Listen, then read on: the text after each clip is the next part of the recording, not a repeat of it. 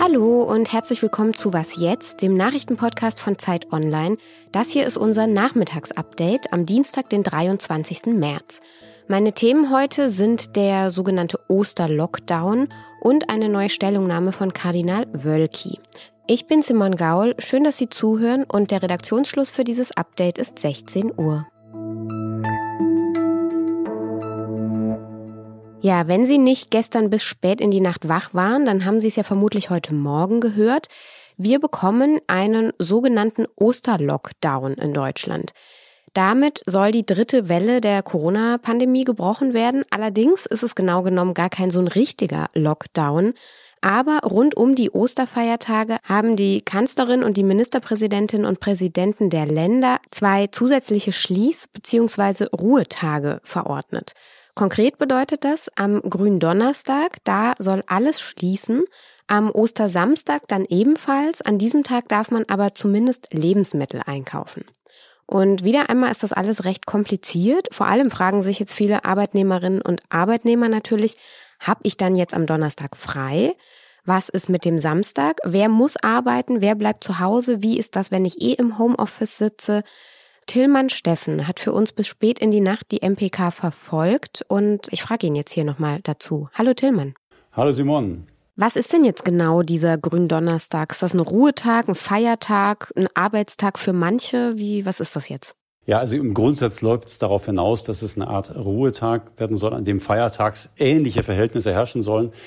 Wie das nur konkret aussieht, da rätseln im Moment zahllose Personalabteilungen Deutschlands und die Unternehmen, äh, keiner weiß im Moment Bescheid. Äh, die Kabinette der Landesregierungen tagen, äh, die Staatskanzleichefs sitzen zusammen noch.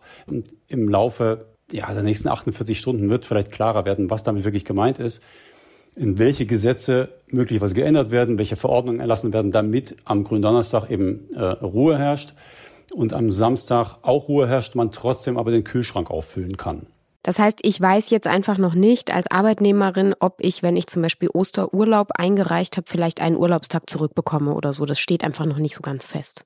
Nee, steht nicht fest, wird sicherlich in den nächsten Tagen schnellstens geregelt und geklärt. Ähm, aber wie gesagt, es ist im Moment noch völlig offen. Es geht da um das Arbeitsrecht, das Arbeitsministerium des Bundes wird da einbezogen. Landesrecht ist berührt, wenn es um Feiertage geht. Ähm, es ist recht kompliziert im föderalen Deutschland, wie ja vieles, was diese Pandemiebekämpfung betrifft. Ähm, und entsprechend im Moment noch unklar. Und am Samstag heißt es ja, man darf Lebensmittel einkaufen. Was ist jetzt, wenn ich im Supermarkt äh, noch eine Playmobil-Packung für meine Tochter einkaufen will? Das darf ich dann nicht. Und an der Kasse, also wie wird das geregelt? Schwierig. Also Lebensmittel und Drogerien zum Beispiel sollen öffnen können. Gartenmärkte, Baumärkte sollen dann am Samstag äh, geschlossen bleiben. Was das jetzt für Geschäfte bedeutet, die ein gemischtes Sortiment anbieten, auch das weiß ich im Moment nicht zu sagen. Danke, Tillmann. Ja, gerne. Ja, und auch noch zum Thema Ostern. Da gehen ja auch viele Menschen gerne in die Kirche. Bund und Länder wollen aber keine Präsenzgottesdienste zu Ostern und haben die Kirchen dazu aufgerufen, virtuelle Messen abzuhalten. Kirchenvertreter sind davon wiederum gar nicht begeistert. Es gehe schließlich um das wichtigste Fest im Christentum. Georg Betzing zum Beispiel, der Vorsitzende der Bischofskonferenz, schrieb auf Twitter, man habe ja an Weihnachten schon gezeigt, wie man vorsichtige Gottesdienste feiern kann und darauf wolle man jetzt erst recht nicht verzichten. Die evangelische Kirche sieht das ähnlich und in Baden-Württemberg zum Beispiel, da will man auch an Präsenzgottesdiensten zu Ostern festhalten. Das hat die evangelische Kirche im Land schon mitgeteilt. So, das war jetzt schon mal ein eleganter Übergang von Corona zum Thema Kirche. Jetzt gehen wir nach Köln und schauen auf den Missbrauchsskandal im Erzbistum.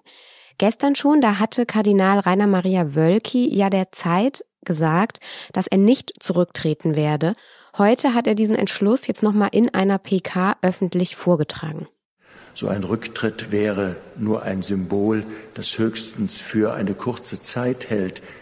Ich werde moralische Verantwortung sehr wohl annehmen und wahrnehmen. Wölki will stattdessen einiges auch in der Verwaltung seines Erzbistums ändern. Der Ruf der Kirche wurde höher bewertet als das Leid der Betroffenen. Hinzu kam Chaos in der Verwaltung, unklare Zuständigkeiten und vor allem Nachlässigkeiten haben hier bei uns zu einer systembedingten Vertuschung geführt. Geplant ist etwa eine unabhängige Kommission, die weiter an der Aufarbeitung arbeiten soll.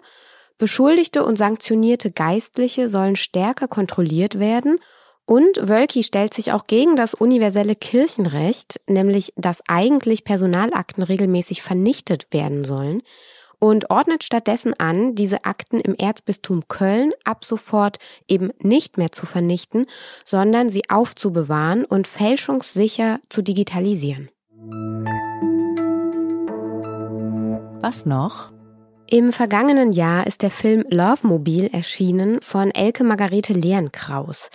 Er zeigt den Alltag von zwei Prostituierten in ihren Wohnmobilen an einer deutschen Landstraße und schien, naja, sehr nah dran, wie man eben so schön sagt. Hallo Paulo.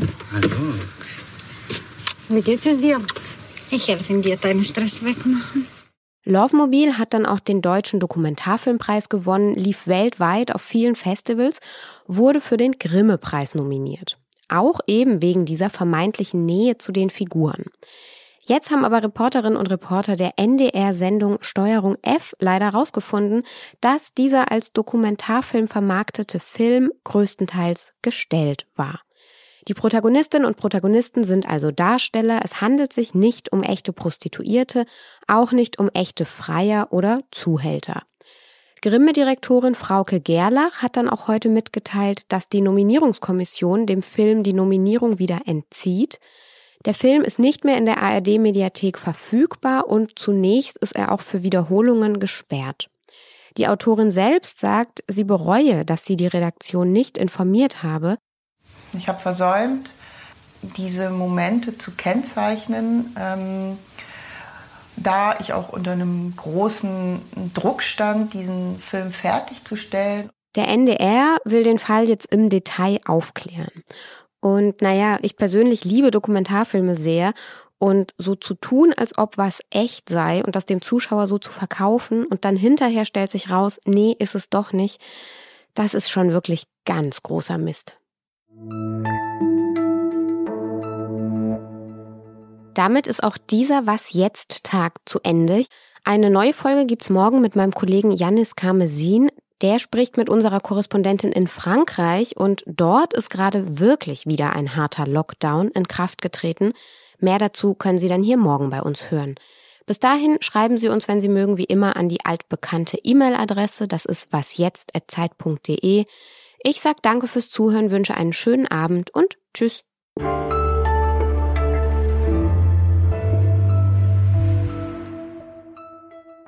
Konnte man jetzt eigentlich während der Aufnahme hier diese zwitschernden Vögel in meinem Innenhof hören?